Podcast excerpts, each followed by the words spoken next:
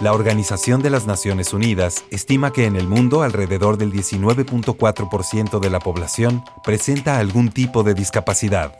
Como sociedad tenemos la oportunidad de unirnos, crecer con empatía y desde la diversidad fortalecernos. Radio Más presenta Encuentros. Conversaciones para desarrollar capacidades de empatía, respeto y amor. Encuentros. Un espacio para reflexionar, informarnos y entrar en acción. Encuentros con Karina Martínez. Comenzamos.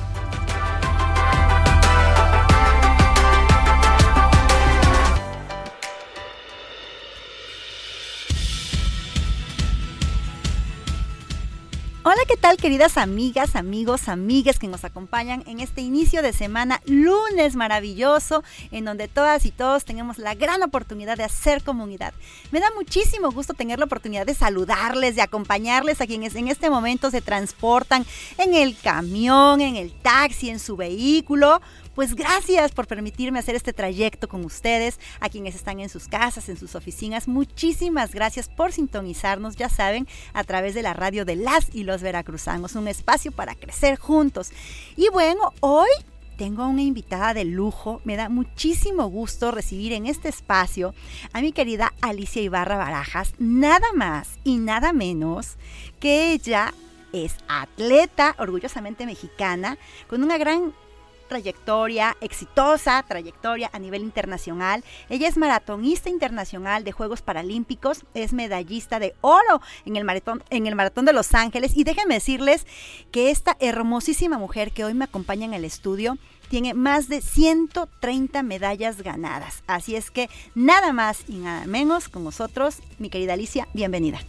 No, pues Cari, la verdad ha sido un honor para mí, es un placer poder estar aquí, de verdad mil gracias por este espacio, el cual eh, me estás abriendo, me estás dando la oportunidad de poder eh, compartir con todos los radioescuchas que están en este momento sintonizando esta estación de radio. Para mí es un honor, es un placer, mil gracias, mil gracias y poder conectar con cada uno de ustedes te lo agradezco infinitamente. No, pues bienveniste a tu casa porque déjenme decirles que además Ali no vive en Jalapa. Entonces fue todo un maratón el que pudiera estar en esta bella ciudad, en donde, bueno, hace unos días también presentó su libro en la Universidad Gestal de Diseño y bueno, de eso hablaremos ya en otro programa, porque vamos a aprovecharla para hacer dos programas con Ali, pero sí me gustaría que comencemos hablando de tu vida. ¿En qué momento tú te enfrentas a una condición de discapacidad motriz. Gracias. Esto fue eh, a partir de que yo cumplí dos años. Una vez que mi padre fue asesinado, eh, meses después yo tuve un accidente en una bicicleta, el cual se me, se me enterró un pequeño rayo de la bicicleta. Y bueno, en el transcurso de dos años a ocho años, los doctores, los médicos intentaron hacer todo lo posible para poder pues de una pequeña ampolla que no se hiciera más grande. Sin embargo, bueno, esto no ocurrió y se cangrenó todo lo que fue la pierna.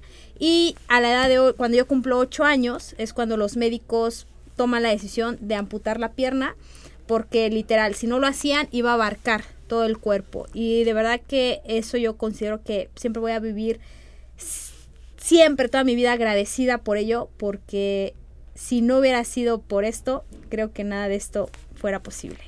Así es, y esto creo que también es uno de los grandes retos y también enseñanzas que nos compartes, mi querida Ali, porque como a partir de una situación que muchos pudiéramos pensar complicada, difícil, retadora, tú logras darle la vuelta con una actitud positiva y decir de aquí para adelante.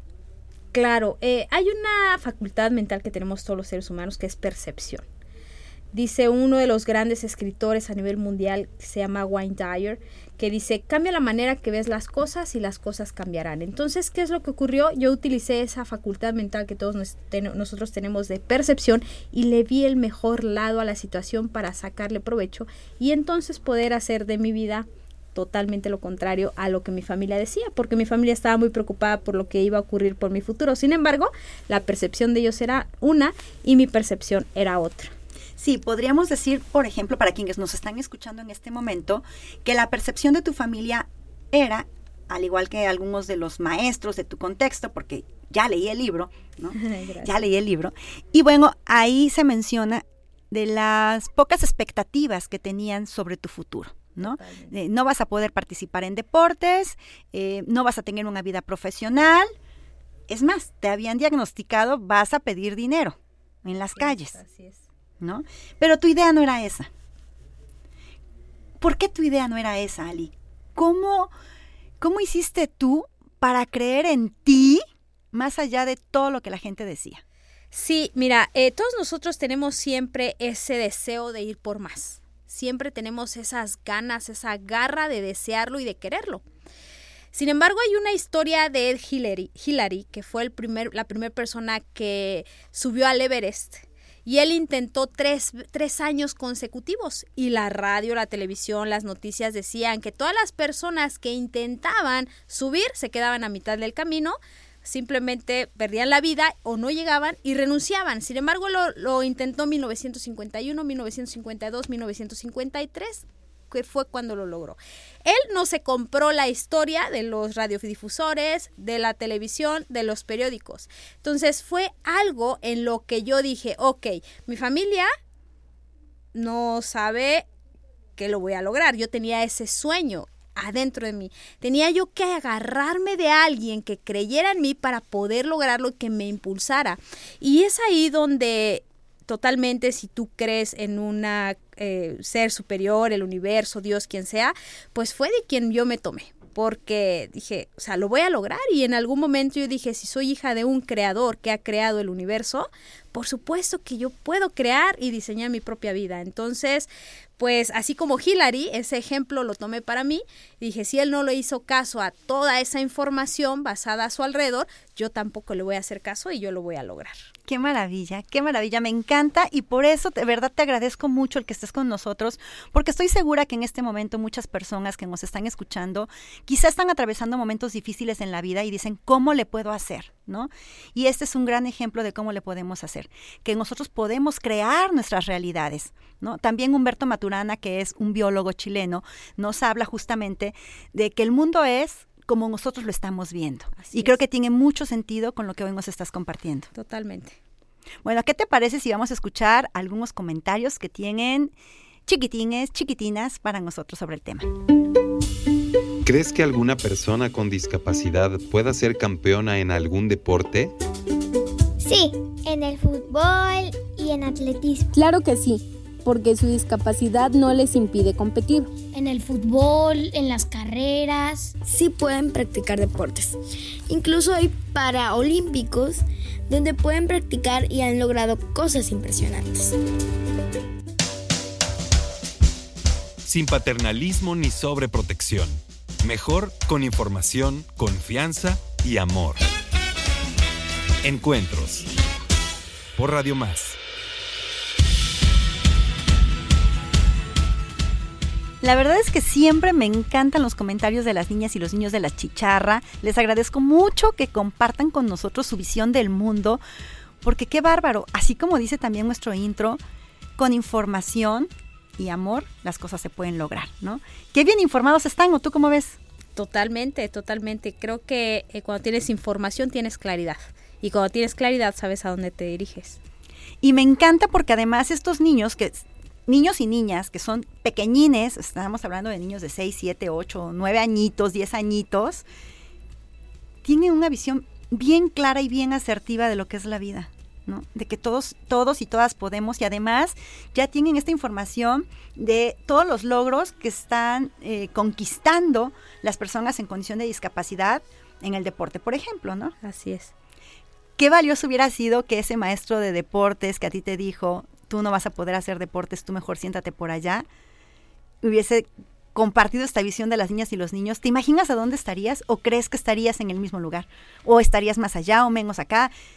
¿Tú qué piensas? Yo creo que todo es perfecto. Todo es perfecto en base a las experiencias que requeremos vivir, requerimos vivir para realizar los objetivos que queremos realizar. Fíjate que también en su momento, así como hubo personas que decían eso, hay una enseñanza de mi madre en paz descanse, quien acaba de trascender hace dos meses, que ella, cuando yo era niña, ella me decía, y la cual llevo esa enseñanza en mi corazón, ella me decía, tú estás normal. Tú no tienes nada. Aquí vas a ser el que hacer en la casa como aquí nadie te va a consentir. Qué maravilla. Entonces, tú ve y, y, haz las cosas. Entonces, eso, eso a mí me dio mucha fuerza, ¿sabes? Porque yo decía, si mi mamá me puede ver ese potencial, por supuesto que yo lo puedo lograr.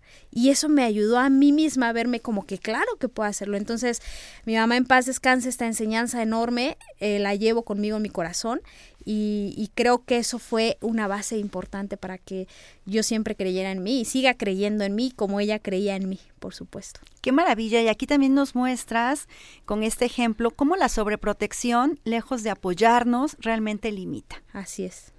Dice mi mentor, que es Bob Proctor, que cuando una persona te, sobre, te sobre, sobreprotege, te está quitando la responsabilidad de experimentar la grandeza que tienes y es como si te pusieran un freno de mano.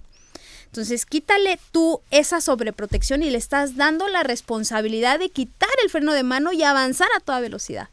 Qué maravilla. Y eso de repente implica un reto. Implica un reto, pero créeme que los retos son para cumplirse, para que las cosas se hagan, porque tenemos una capacidad extraordinaria. Y algo muy importante es confiar confiar, porque si tú estás sobreprotegiendo, hablando con respecto al comentario que acabas de dar, si estás sobreprotegiendo a alguien, es que no estás confiando primero en tu capacidad de confiar. Entonces, a medida de que tú confíes, ¿sí? Y le des la responsabilidad al otro, él tiene que vivir sus experiencias. Por supuesto. Y son esas experiencias que le van a fortalecer para lograr y escribir su propia historia. De lo contrario, tú estás siendo responsable de que no escriba su propia historia. Suéltalo. ¿Sabes lo que puede pasar? Que vuele. me encanta, me encanta, me encanta. Y ojo, también es importante decirlo, en ese vuelo atravesaremos posiblemente muchas tormentas, pero si nosotros estamos dispuestos a seguir avanzando, no habrá tormenta que nos tumbe. ¿Qué es lo que ocurre con los aviones? El avión despega en contra del aire. Y es que eso hace que aumente su velocidad y las turbinas se tripliquen en cuanto a fuerza y se eleve más grande, más arriba. Entonces lo que ocurre, qué bueno, bendecidas y benditas y que vengan porque nos van a fortalecer. Nos van a sacar el carácter que incluso quizá no sabíamos que estaba. Y ese potencial que está enterrado dentro de ti, que está esperando a ser despertado, pero que aún no sabes cómo. Así es, esto me encanta porque de repente también se piensa, ay, bueno, si tiene eh, tantos obstáculos, no lo va a lograr. ¿No?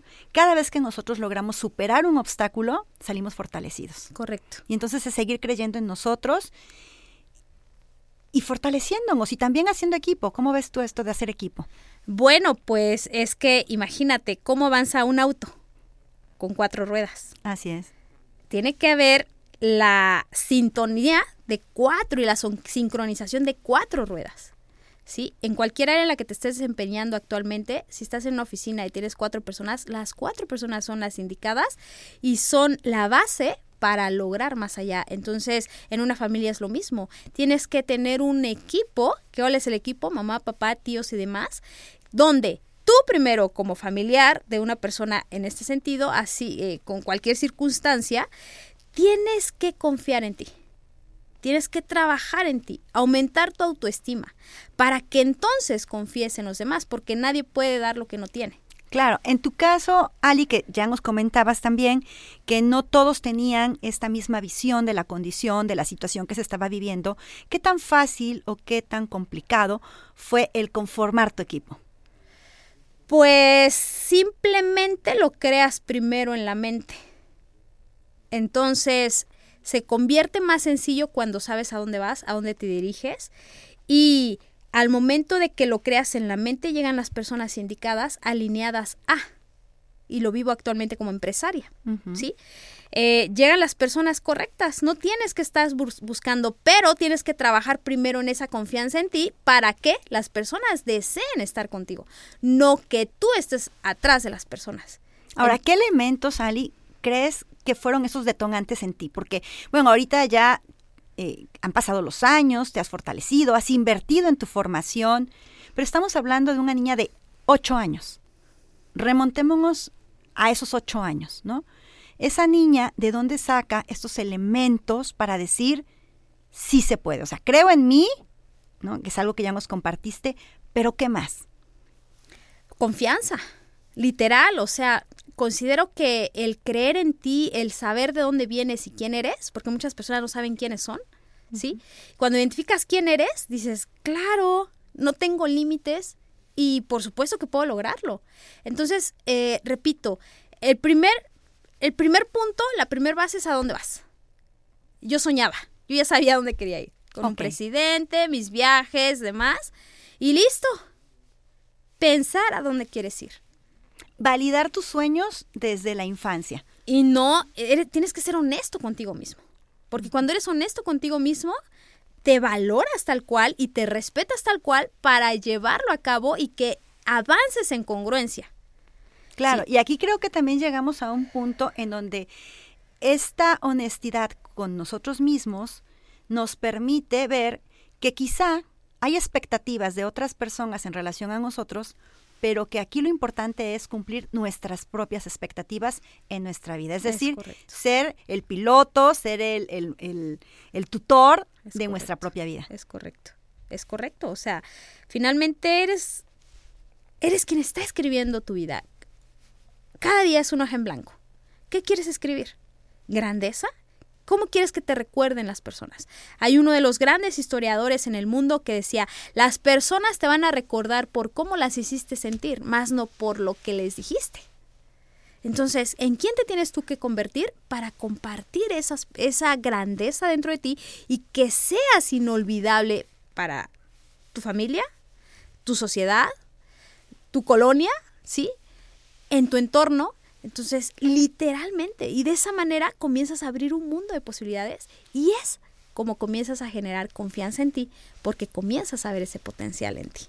¿Cuáles consideras que han sido esos tres momentos clave en tu vida que quizá en ese momento dijiste, ay, ¿cómo le hago? ¿No? Esto está como muy difícil o como muy nublado, ¿cómo le hago? Pero que hoy por hoy valoras y dices, wow, gracias a esos tres grandes momentos de mi vida, hoy estoy donde estoy. Claro, el primer, in- el primer momento fue el qué quería en la vida. Sí, el cómo lo voy a hacer, no sé, pero lo voy a lograr. Otro punto importante, el, na- el nacimiento de mi hijo. ¿sí? No sabía cómo, pero sabía que tenía que ser una gran madre y un gran ejemplo, y eso fue inspiración. Y otro punto importante fue en el momento que solamente tenía eh, dos huevos para comer y ni siquiera tenía para la renta. Y dije, voy a ser campeona de uno de los maratones más importantes, independientemente de lo que las personas saben. Pero cuando tú conoces tu mente, conoces parte de tu, cre de tu esencia que tienes dentro de ti, te alineas con eh, soy muy, gracias a todas las enseñanzas que he tenido y mi mentor que me ha guiado en todo momento, alineas las leyes mentales con leyes universales que hacen que sí o sí se cumpla. Porque tienes una fuerza tan enorme que envías con tu determinación al universo y dice el universo, listo, aquí está. No hay más. Entonces, creo que esos puntos que, que fueron, claro, es que puedo, pero lo más importante es hacia dónde me dirigía.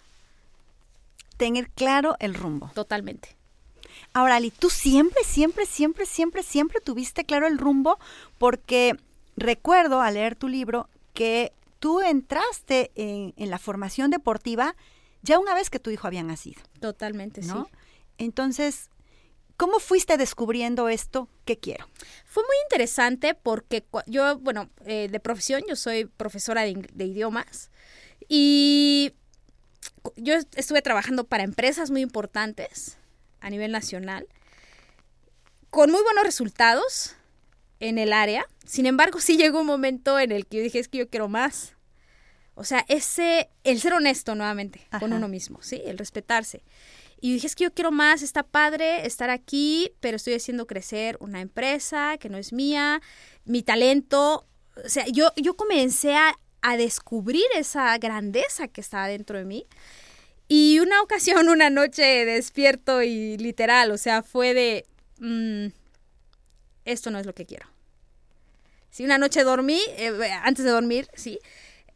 Eso dije, o sea, no es lo que quiero. Y al siguiente día, al despertar, dije, voy a renunciar.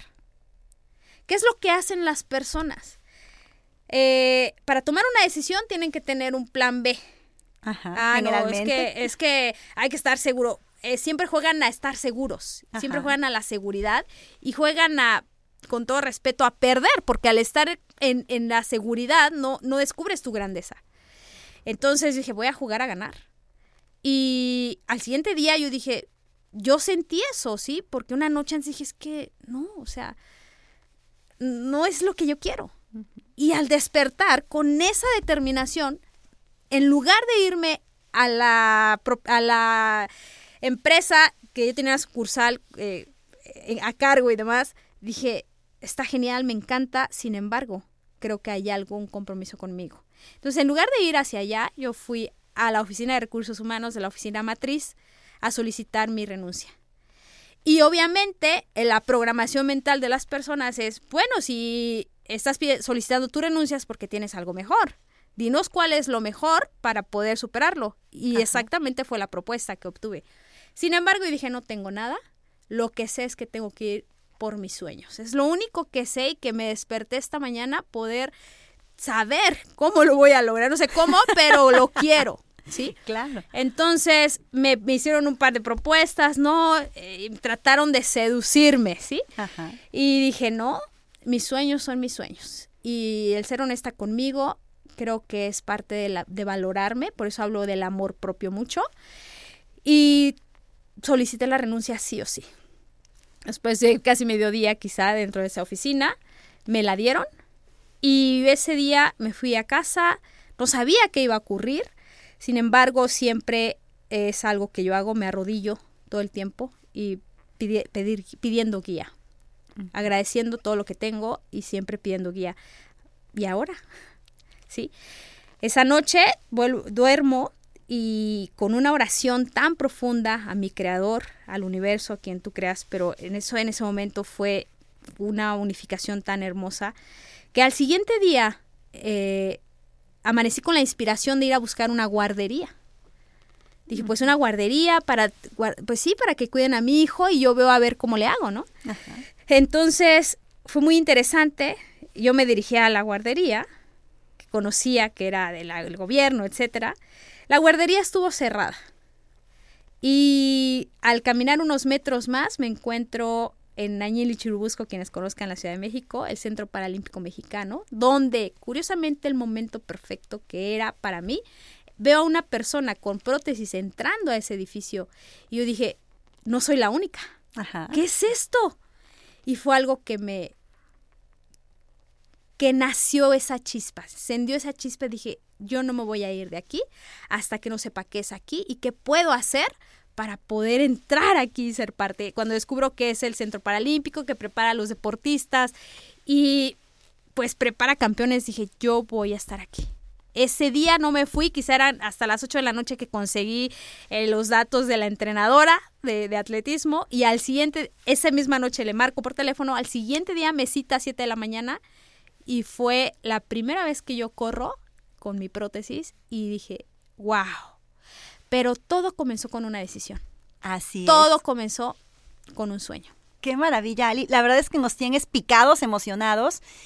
Por eso te vas a quedar con nosotros y vamos a hacer un siguiente programa, porque sé que las personas que nos están escuchando también quieren saber más. ¿Qué más? ¿Qué más pasó? Ya que entraste ahí, ¿qué siguió? ¿Cómo lograste ya conquistar más de 130 medallas, reconocimientos y muchas cosas que has logrado? Bueno, pues te invito a que nos acompañes nuevamente, mi querida Ali. Muchas gracias por habernos acompañado esta mañana.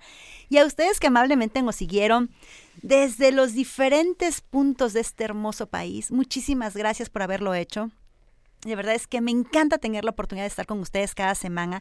Les invito a que nos sigan en redes sociales, ya saben, también a través de en nuestro canal de YouTube. Nos encuentran como Imidi Jalapa o a mí personalmente como Karina Activista, Karina Martínez Vera, su amiga, que siempre está dispuesta a seguir sumando y me encanta que cada vez seamos más las personas comprometidas con el bienestar de todas, de todos y de todes. Así es que yo les espero la próxima semana y recuerden que hoy tenemos una gran tarea, plantearnos nuestras e ir por ellas. Hasta la próxima. Radio Más presentó Encuentros. Conversaciones para desarrollar capacidades de empatía, respeto y amor. Les esperamos la próxima semana.